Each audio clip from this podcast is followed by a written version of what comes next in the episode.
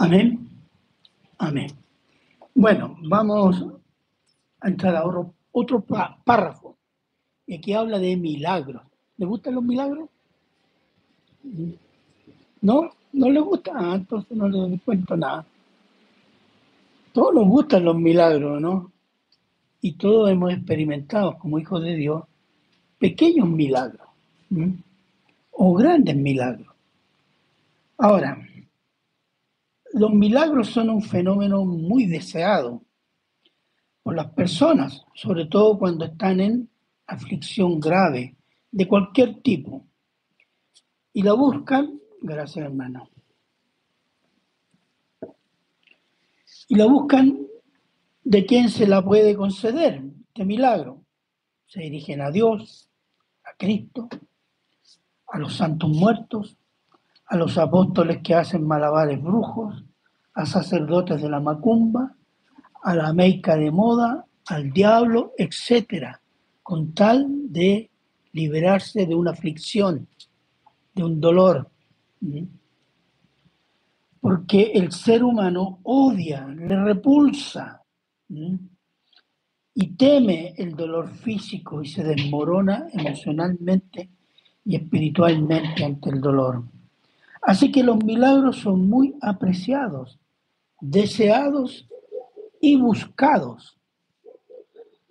Pero un milagro a un paralítico o a un ciego de nacimiento es un super milagro, hermano. Ese sí, es un super milagro que solo Dios puede hacer. Y el Señor Jesús hizo milagros sorprendentes. No solo de gente paralítica, ciega, resucitó muertos. ¿Mm?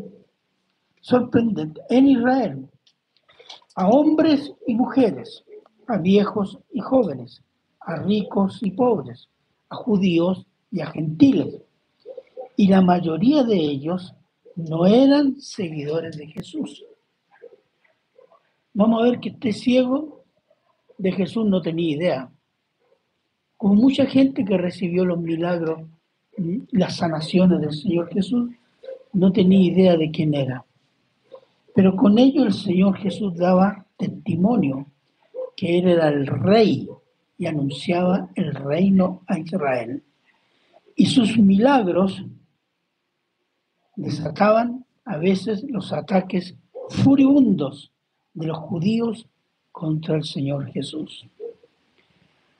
El título es Un milagro verdadero y polémico, de Juan 9 del 1 al 12 y hoy día vamos a ver la primera parte.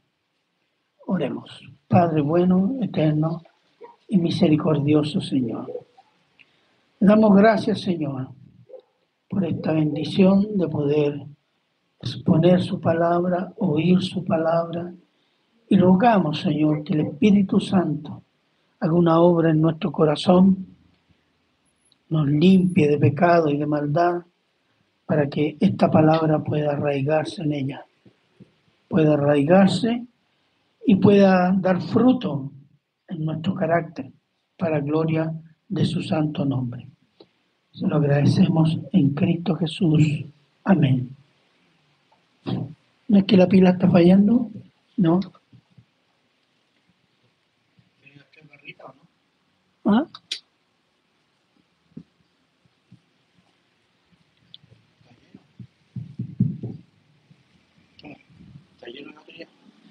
Bueno, soy yo entonces.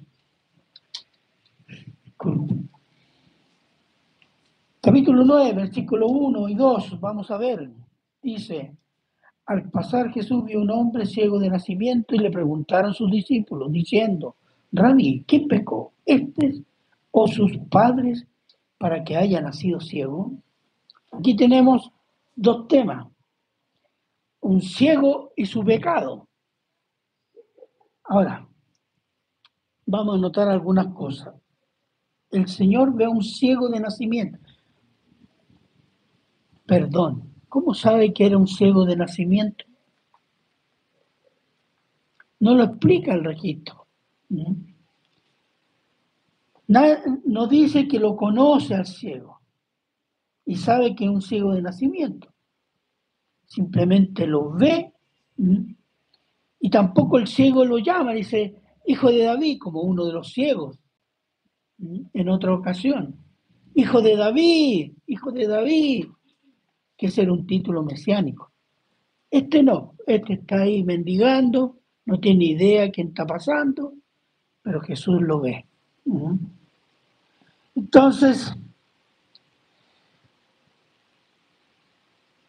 es posible que haya sido conocido, ya que los mendigos tenían lugares fijos en torno al templo y a los lugares donde, y los mercados donde la gente se congregaba. Y eran puestos para mendigar cada día en un lugar por años. Entonces seguramente todos sabían que ahí todos los días se instalaba un ciego de nacimiento. Y era conocido, por eso. Entonces, y en el versículo 2 dice, y le preguntaron sus discípulos diciendo, rabí, ¿qué significa rabí? Maestro, ah, estamos bien. Amén, amén. Maestro, ¿quién pecó? ¿Este o sus padres? Es una pregunta muy común. En el sentido religioso común de los judíos era que la pobreza, la enfermedad, los defectos físicos eran el juicio de Dios por causa de pecado del individuo o de los padres. ¿Mm? Veamos, por ejemplo, un par de versículos de un sufriente. ¿Mm? Job 8, del 1 al 6, y lo puede poner en mano. Es un poco largo, pero necesario. Job 8, del 1 al 6. Respondió Bildad, su hija, y dijo, ¿hasta cuándo hablarás tales cosas y las palabras de tu boca serán como viento impetuoso? ¿Acaso torcerá Dios el derecho o pervertirá el Todopoderoso la justicia? Si tus hijos pecaron contra Él, Él los echó en el lugar de su pecado. Si, si tú de mañana buscares a Dios y rogares al Todopoderoso, si fueres limpio y recto, ciertamente luego se despertará por ti y hará próspera, hará próspera la morada de tu justicia. Y aunque tu principio haya sido pequeño, tu estado será muy grande. Déjenlo ahí nomás. Fíjense, este es Job. Está padeciendo, perdió primero la riqueza, perdió a sus hijos, perdió a su esposa y después perdió la salud. ¿Mm? En ese momento él está postrado ¿Mm? en el polvo. Y vienen estos amigos a consolarlo. ¿Mm? Con esos amigos, ¿para qué quiero enemigos? Porque lo primero que le dicen, los, tres, los cuatro, tú has cometido pecado. Por eso estás así. Y esto es más riguroso todavía. Tus hijos pecaron y están bien muertos. ¿Mm? ¿Acaso Dios es injusto? No, no puede ser eso. ¿Mm? Veamos Job 22, del 1 al 10.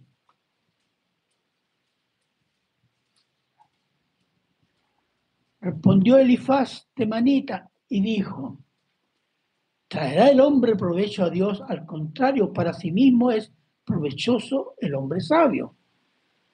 ¿Tienes, ¿Tiene contentamiento el omnipotente en que tú seas justificado o provecho de que tú hagas perfectos tus caminos? ¿O acaso te castiga o viene a juicio contigo a causa de tu piedad? Por cierto, tu malicia es grande y tus maldades no tienen fin, porque sacaste prenda a tus hermanos sin causa y despojaste de tus de sus ropas a los desnudos. Las acusaciones. No diste de beber agua al cansado y detuviste el pan al hambriento. Pero el hombre pudiente tuvo la tierra y habitó en ella el distinguido. A las viudas enviaste vacías y los brazos de los huérfanos fueron quebrados. Por tanto, hay lazos alrededor de ti y te turba espanto repentino. Oh tinieblas, para que no veas y abundancia de agua. Dejémosla ahí, no. Es muy poético, ¿cierto? Pero, ¿qué es lo que le dicen? Si tú estás así es porque no has cumplido nada de esto. Tú has sido malo.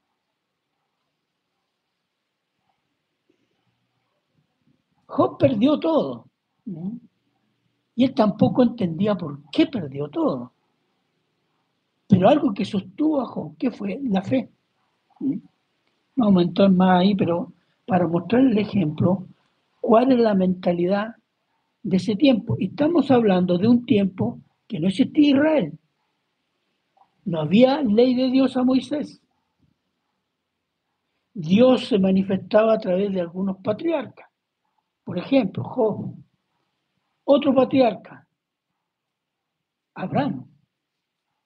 Otro, que era rey y sacerdote, Melquisedec. Otro, el suegro de Moisés, Madianita, sacerdote de Jehová. ¿Mm? Entonces, ¿y cómo podía ser que Dios castigara a uno, del cual al inicio dice, al diablo le dice, ¿has visto mi siervo Job, temeroso de Dios? Entonces, para la gente de ese tiempo, decir, si este es temeroso de Dios, y lo está haciendo, no, es que tiene pecado oculto. Un pecado oculto. Este, por eso está siendo castigado. ¿Mm? Es imposible que castigue Dios como le sucedió a Job, para que conociera a Dios. ¿Qué dijo al final Job? De oídas te había oído, pero ahora mis ojos te ven tenía un conocimiento más directo y más profundo de quién y cómo era Dios. ¿Mm? O el mismo apóstol Pablo, segunda de Corintios, ¿cierto? Tres veces he rogado para que me saque esta aflicción de la carne que me atormenta. ¿Y qué le dijo el Señor? No, bástate mi gracia porque en la debilidad se manifiesta mi poder. Y una de las razones era para mantenerlo humilde. ¿Por qué? Para que no se pusiera soberbio por las grandes revelaciones que había recibido. Porque a veces alguien que recibe una bendición espiritual en la iglesia, a veces se inflama como el más espiritual. No. Dios puede bendecir de la manera que quiere, para su gloria, obviamente, y eso debería hacernos más humildes. Pero él sabe cómo son los hombres, entonces le puso ese límite al apóstol Pablo. ¿Dios hace eso? Sí, lo hace. Entonces, ¿cómo tratar la enfermedad? cómo Dios trata la enfermedad. Y este es un punto que nosotros tenemos que tener claro, hermano. Porque este concepto de que si eres pobre, tienes un defecto o, estás enfermo, es porque Dios te está castigando, era no solo entre los judíos, sino también entre los cristianos de antes y de hoy. Hay muchas iglesias que tienen ese concepto. Entonces, partimos de una, situación de contexto. ¿Cuál es? La raza humana es una raza caída, bajo juicio, a causa del pecado que aparta de Dios y deteriora el alma, el cuerpo, con enfermedades y muerte. En ese sentido, todo ser humano, todo ser viviente, muere. Se envejece, se enferma, muere. Porque somos una raza bajo la maldición de Dios. Así que las enfermedades son un proceso natural, por decirlo así, que Dios puede usar para crecimiento espiritual, como en el caso de Job o el apóstol Pablo, o para juicios.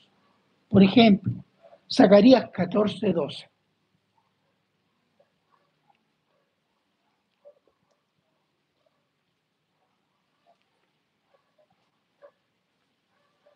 Y esta será la plaga con que herirá Jehová a todos los pueblos que pelearon contra Jerusalén. La carne de ellos se corromperá estando ellos sobre sus pies y se consumirán en las cuencas sus ojos y la lengua se les deshará en su boca. Perdón. Esa es una epidemia. ¿Qué epidemia? No se sabe. Pero por las señales los síntomas es una cosa que te destruye. ¿Mm? Apocalipsis 2, 20, 23.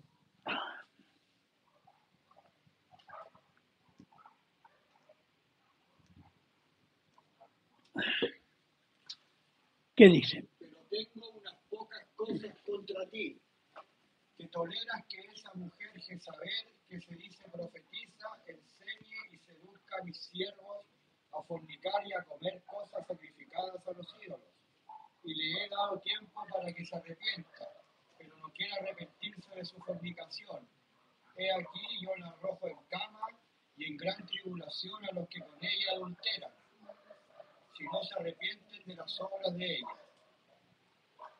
Y a sus hijos heriré de muerte y todas las iglesias sabrán que yo soy el que escudriña la mente y el corazón y os daré a cada uno según vuestras obras. Amén. Dice, yo la botaré a la cama, si la enfermaré. Gravísimo. Y a sus hijos o sus seguidores, yo los voy a matar. ¿Mm? Ahí hay un juicio, ¿Mm? como el de Zacarías. Pero también Dios usa la enfermedad de un rey para su gloria. Isaías 38, del 1 al 6.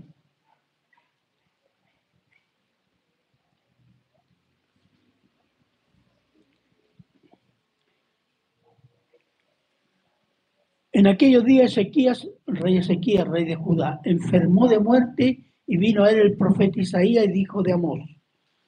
Y le dijo, Jehová así dice, ordena tu casa porque morirás y no vivirás. Entonces volvió Ezequías su rostro a la pared, a la pared e hizo oración a Jehová. Y dijo, oh Jehová, te ruego que te acuerdes ahora que, te, que he andado delante de ti en verdad y con íntegro corazón y que eso es lo que ha sido agradable delante de tus ojos. Y lloró Ezequías con gran lloro. Entonces vino palabra de Jehová a Isaías diciendo, ve y di a Ezequías, Jehová Dios de David, tu padre dice así, oído tu oración y he visto tus lágrimas. He aquí que yo he añadido a tus días quince años y te libraré a ti y a esta ciudad de mano del rey de Asiria y a esta ciudad ampararé. Fíjese, lo sanó, libró Jerusalén del asedio de Asiria y lo perdonó. ¿Se fija? La sanación en este caso es una forma que Dios le está diciendo al rey, te perdono y voy a defender esta ciudad. ¿Por qué? Porque Jerusalén es la ciudad de David, por amor a mi hijo David y para su gloria. Eso tenemos que tener siempre presente. Dios usa entonces el proceso natural de la enfermedad para juicio, para disciplina, puede acelerar una enfermedad, puede alargar una enfermedad y puede sanar una enfermedad. ¿Mm? Según los propósitos que Dios pueda tener para su pueblo o a su iglesia o a alguno de sus hijos. Pero el pecado, en cualquiera de sus formas, y este es un aspecto del pecado también, que a mí, se me ha preguntado, eh, no en esta iglesia, en otra iglesia. y eh, encuentro con otros hermanos, se me ha preguntado, cuando dice cualquiera de sus formas, el pecado de los padres tiene consecuencias en los hijos o en la generación sucesiva. Porque dicen, eh, bueno, este eh, es así porque su padre es así. Este es cristiano porque su padre es cristiano. Sí, puede ser. ¿Mm? O este no es cristiano porque su padre no es cristiano. Mis padres no eran cristianos, mi madre fue cristiana, pero ya siendo mujer adulta. Ella no me crió como, como cristiana. Mi padre, mejor ni hablar. Entonces, pero, pero yo soy cristiano. La bondad del Señor ha hecho eso. No que yo haya heredado algo de mis padres, algo de cristiano, por decirlo así. Entonces, veamos un ejemplo. Jueces 2, 8 al 10.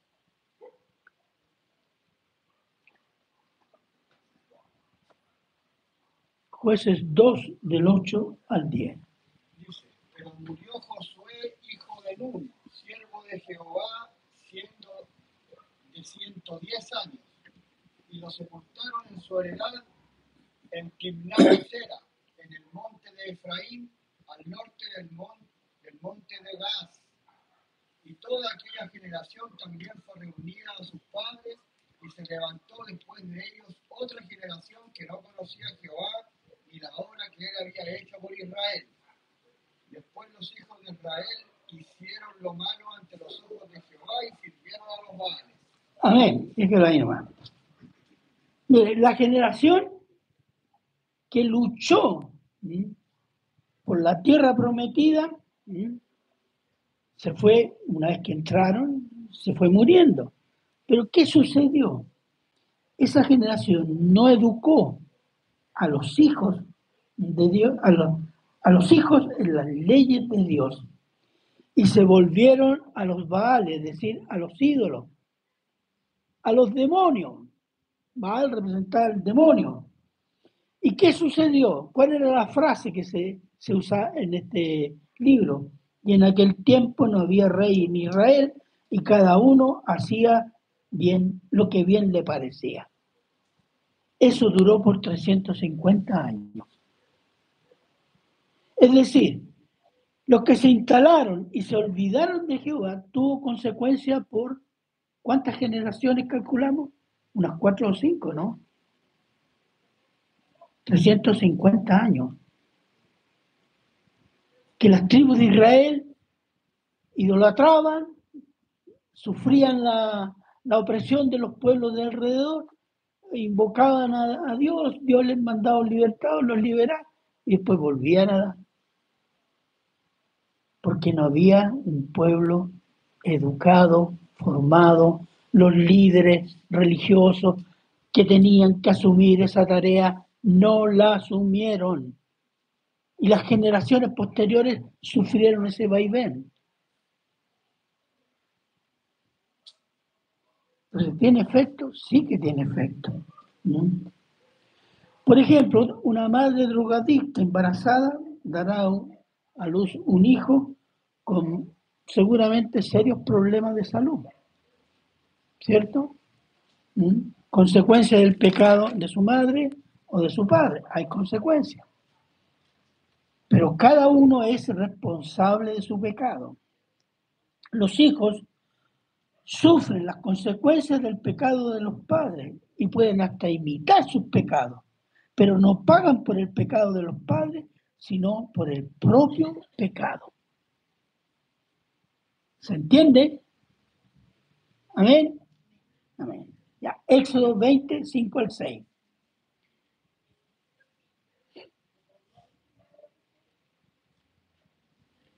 Éxodo 20 del 5 al 6. No te inclinarás a ellas, a las figuras, a los ídolos, ni las honrarás porque yo soy Jehová, tu Dios fuerte, celoso, que visito, no dice que hago juicio, Y cito la maldad de los padres sobre los hijos hasta la tercera y cuarta generación de los que me aborrecen. Eso sucedió con Israel por 350 años. Amén. Amén. Y hago misericordia a millares, a los que me aman y guardan mis mandamientos. Pero los que me obedecen y me aman, a eso yo los, protejo. Amén. Amén. Veamos Deuteronomio 24, 16.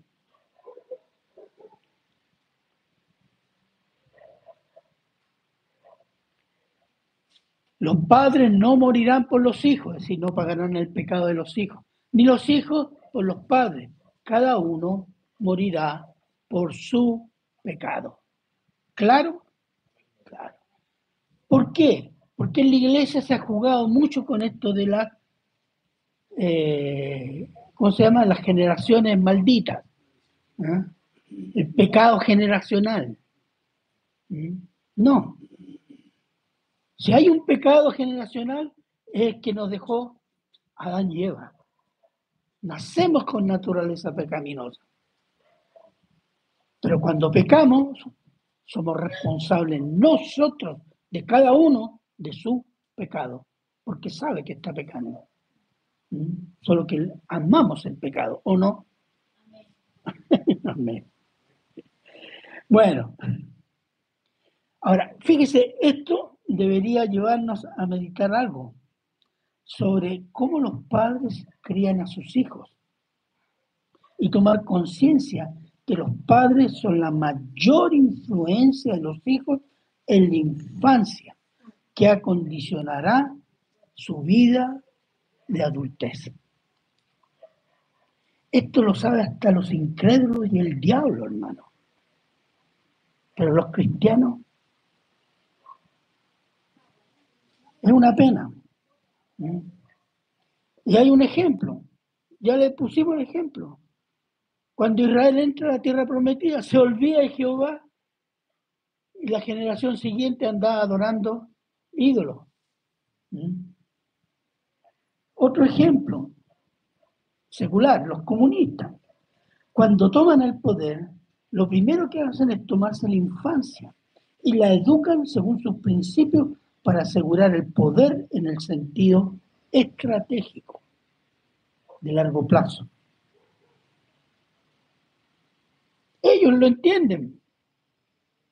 Los diabólicos, miren, la ideología de género que tiene el plan de arrancar los hijos de los padres para homosexualizarlos con la educación con enfoque de género, autonomía progresiva de la infancia y la ESI. Ellos lo saben y lo aplican. ¿Y los padres cristianos? No.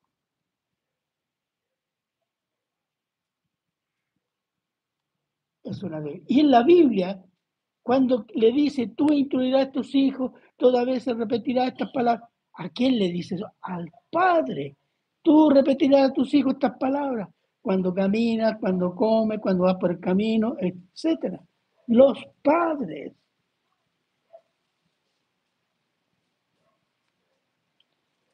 Esa es la condición de pecado. ¿Mm? Entonces la pregunta es, ¿quién pecó? ¿Este que está ciego o sus padres y sus padres porque pecaron y él pagó? No, dice. Miren lo que dice en el versículo 3.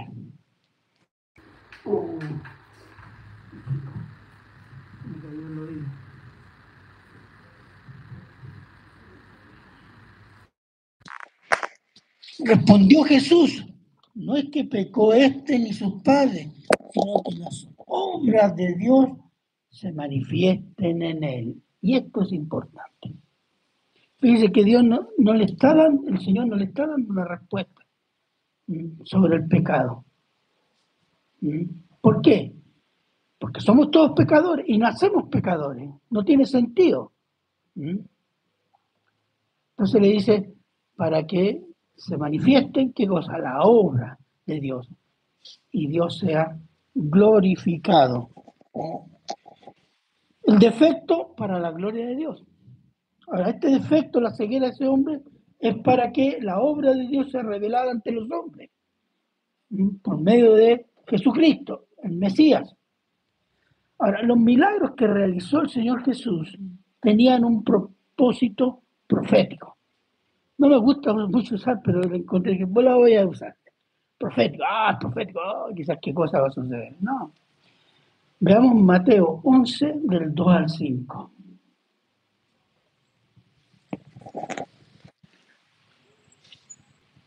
Al oír Juan en la cárcel los hechos de Cristo, le envió dos de sus discípulos para preguntarle, ¿eres tú aquel que había de venir o esperamos, esperaremos a otro? Respondiendo a Jesús le dijo, id a hacer saber a Juan las cosas que oís y veis. Los ciegos ven, los ojos cojos andan, los leprosos son limpiados, los sordos oyen, los muertos son resucitados y a los pobres es anunciado el Evangelio. ¿Qué le está mostrando? Dile a Juan que lo que dijeron los profetas se está cumpliendo. ¿De qué manera? Los milagros. Él sanó ciegos, muchos. Sanó enfermos, sanó cojos. Y algunos creyeron en el Evangelio. Los pobres, no por los pobres solo de, de, riqueza o falta de medios, sino los pobres espirituales. ¿Mm? Creen en el Evangelio. Entonces le está mostrando a Juan que las bendiciones del reino prometido a Israel se están cumpliendo. Y está diciendo con eso, yo soy el que debía venir. Isaías 25, 18, 19. Y esto es lo que hace referencia eh, el Señor Jesús, porque los judíos conocían la escritura. Isaías 25, 18, 19. Isaías. 25, 12, no, tiene más versículos. Lo agregué. No vi mal. Ya veamos 35, Isaías 35, del 3 al 6.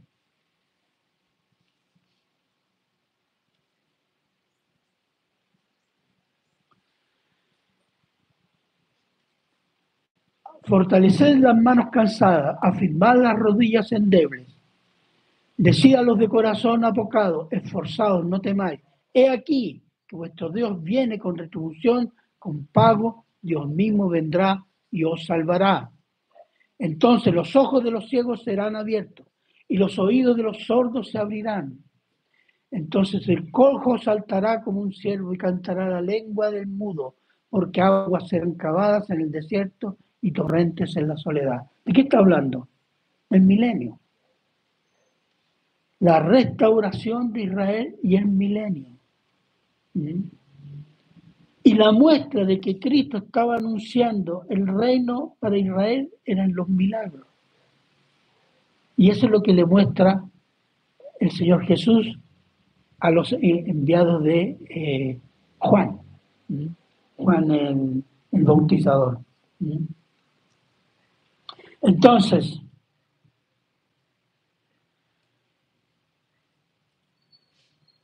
la señal que el reino estaba en medio de ellos y por lo tanto el rey, y debían someterse a Cristo y arrepentirse. Eran los milagros. Y todo lo que Jesús decía respecto a las profecías sobre el Mesías y su predicación que siempre hacía relación con el Antiguo Testamento.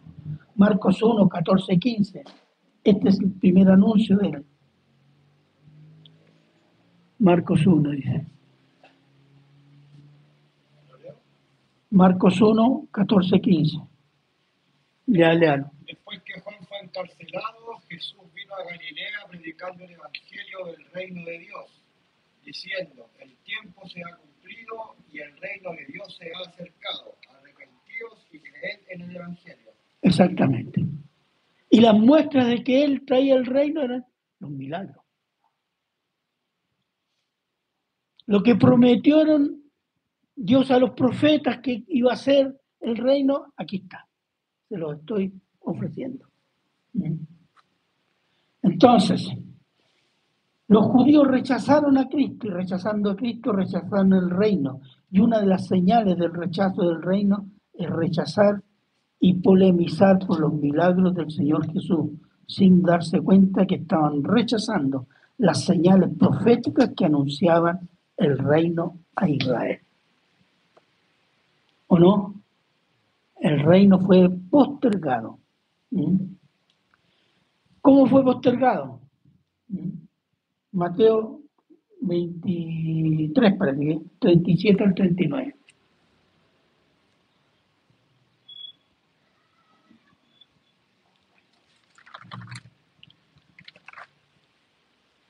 Jerusalén, Jerusalén, que mata, ¿se acuerdan? Que son enviados cuántas veces quise juntar a tus hijos como la gallina junta los polluelos debajo de las alas y no quisiste, porque Israel era rebelde y aquí vuestra casa os es dejada desierta. ¿Cuál es la casa de los judíos? templo, la casa espiritual. Porque os digo, desde ahora no me veréis hasta que digáis, bendito el que viene en el nombre del Señor. Eso será en su segunda venida. Aquí se está dirigiendo a Israel, Israel étnico. La iglesia no, porque la iglesia todavía no existe. ¿Y los milagros de los apóstoles? ¿Qué sentido tenían? Porque hay muchas iglesias que dicen, la iglesia debe hacer milagros. Yo voy a una iglesia donde hay muchos milagros y se buscan milagros. Este pastor es poderoso, es un, tiene un power pero tremendo. Bueno, hace esto y todos se caen y, oh, y vuelan y aullan. ¡Qué poder! ¿Mm? ¿Es así? ¿Cuál era el sentido de los milagros de los apóstoles? Eran para todo el tiempo de la iglesia de Cristo. Veamos Hechos 2.43. Hechos 2.43. Ese es algo que hay que precisar. Hechos 2.43. Y sobrevino temor a toda persona y muchas maravillas y señales eran hechas por los apóstoles. Los milagros no los hacía cualquiera. Ay, viene un hermano que tiene tremendo... No, eso, eso no existía. Eso fue una invención de ahora. Porque quienes hacían los milagros eran los apóstoles. ¿Mm? Hay otros pasajes. Veamos 2 Corintios 12, 12.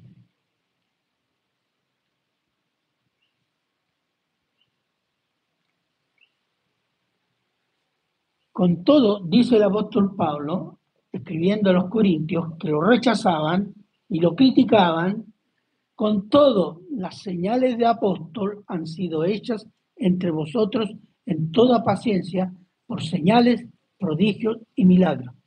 estaba diciendo, yo hice las señales de apóstol. Aunque ustedes me rechacen, esto me confirma que yo soy el apóstol, no lo que dicen los judaizantes. ¿Se fijan? ¿Y eso qué significa? Significa que los apóstoles fueron dotados de tal poder para autenticar el mensajero y el mensaje el mensaje venía de Dios. ¿Por qué? Porque el mensajero tenía capacidad de hacer milagros que solo Dios podía hacer. Y eso fue para arraigar el Evangelio dentro de los pueblos, las ciudades. Los apóstoles murieron, pero el Evangelio se siguió predicando. ¿O no? Entonces, ¿cómo se llaman los líderes que vinieron después de los apóstoles? Padres, los padres. Ninguno de ellos se atrevió a decir que era apóstol o sucesor de Pedro. No se les pasó ni por la cabeza porque no eran herejes. ¿Mm? Eran teólogos, eran apologetas, eran maestros eran pastores que predicaron, difundieron y defendieron el Evangelio ante los ataques de sectas e incluso de los mismos eh, intelectuales romanos, del imperio romano. Entonces, en todo esto, ¿qué significa? Lo que no significa que Dios no haya hecho milagros o no haga milagros para algún creyente o para una iglesia o para más iglesias según su propósito, el propósito de Dios para su iglesia. iglesia. Hermanos, la iglesia, y aquí entra el instituto en parte, debería conocer nuestra historia como iglesia de Cristo, para no ser engañado con supuestas nuevas revelaciones que no son más que antiguas herejías recicladas. Toda la porquería que anda dando vuelta en torno a la iglesia y que ha entrado en la iglesia no es nueva. Son herejías antiguas en un envoltorio moderno. Y los cristianos, como no conocen su historia, compran. Muchas iglesias compran, muchos pastores compran. Por último, tengamos en cuenta que la mayoría de los estudiosos serios de la Biblia señalan que las escrituras se pueden dividir, o por lo menos ver tres periodos de milagro, que cubre cada uno un periodo de, puede ser de pocos años o muchos años. Primer periodo, el periodo de la creación. ¿Cuánto tiempo duró la creación? Mil años. Seis días, pues. ¿o no? ¿Ah? Seis días. Y el propósito era mostrar la gloria de Dios que crea todo bueno en gran manera y puso su mayordomo, el hombre, para gobernar su creación, con dos mandatos, cuidar el huerto y no comer del fruto del árbol del conocimiento del bien y del mal. El hombre fracasó desobedeciendo a Dios. Segundo periodo, el periodo de la salida de Israel de la esclavitud en Egipto. ¿Mm? Se presume que su duración fueron tres o cuatro años. Y el propósito era revelar la ley de Dios a las naciones por medio de asentar a Israel en la tierra prometida, Canaán. Actualmente, ¿cómo se llama Canaán? ¿Cómo se llama? Palestina. Estamos mal, ¿eh? Israel fracasó. Israel cayó en la idolatría y después en el legalismo hipócrita y terminó asesinando a su Mesías. Tercer periodo es el tiempo de la primera venida del Señor Jesús y los apóstoles, que va desde el año 33, o el año 30, o 33, no sé, los teólogos están discutiendo la hasta el año 60 o 70 después de Cristo. Y el propósito era llevar judíos y gentiles a la salvación por el Evangelio de Jesucristo, por medio de la predicación de la iglesia de Cristo. ¿Cómo está la iglesia?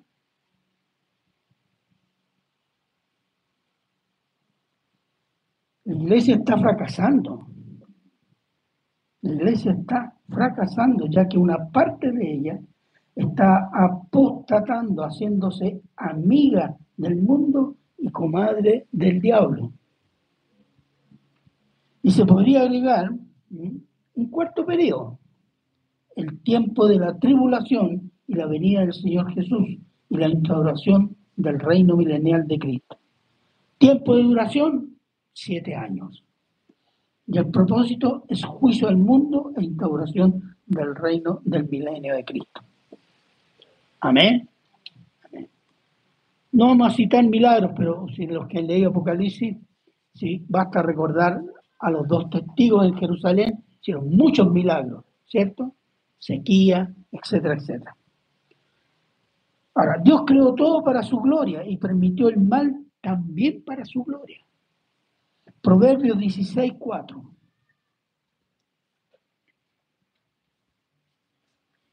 Proverbios 16, 4.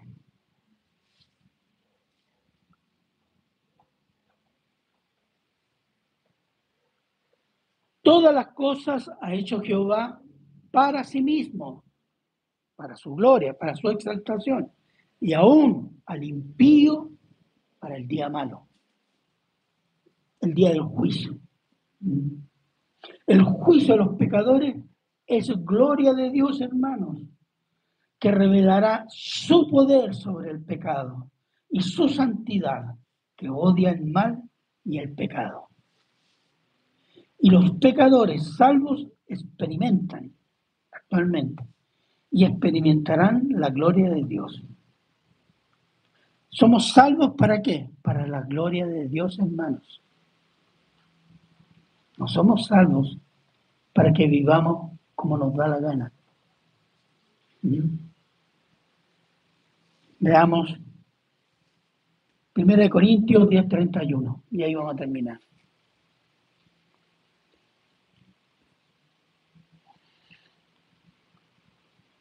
Si pues coméis o bebéis o hacéis otra cosa, hacedlo, ¿qué dice ahí? Todo para la gloria de Dios. Su vida cotidiana, las cosas simples, a las cosas más complejas o más problemáticas, piense hacerlo todo para la gloria de Dios. Nosotros siempre pensamos primero en nuestro bienestar. Y cuando el Señor Jesús les dice a los discípulos, este ciego nació ciego para mostrar la obra de Dios y glorificarse Dios, mostrar su poder y su misericordia y su amor. Nosotros cristianos debemos ser más conscientes de eso, por lo que hemos recibido. Vivir para la gloria de Dios. Vivir para la gloria de Dios es la bendición. Ahí está nuestra bendición. Gloria de Dios es obedecer a Cristo. Gloria de Dios es amar a Cristo. Gloria de Dios es crecer en el carácter de Cristo. Gloria de Dios es servir. Todo pensando en la gloria de Dios. Las pequeñas cosas, agradecerlas y glorificar al Señor. Porque hay muchas pequeñas cosas que dan por descontado, que tenemos que tenerlas. Un trabajo, una casa, una familia. No necesariamente. Todos tienen. Pero nosotros se le agradecemos a Dios porque Dios quiso que yo tuviera esta familia, este trabajo y esta vida para su gloria. Amén. Amén. Oremos entonces. Vamos a seguir la próxima vez con con el milagro verdadero y polémico. Padre bueno, eterno y misericordioso Señor, le damos gracias Señor, porque usted Señor nos instruye en su carácter. Y su carácter Santo, Todopoderoso, hace todo para que usted sea glorificado, exaltado. Y de esa manera darse a conocer a muchas personas. Usted nos ha elegido a nosotros para que lo glorifiquemos delante de los hombres. Yo pido y ruego, Señor, perdón porque no hemos sido entendidos ni consecuentes con este propósito suyo.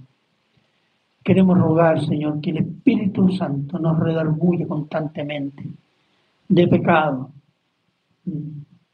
por acción y omisión, Señor, para que podamos honrar su nombre ante nuestros familiares, ante nuestros vecinos, ante aquellos que nos conocen.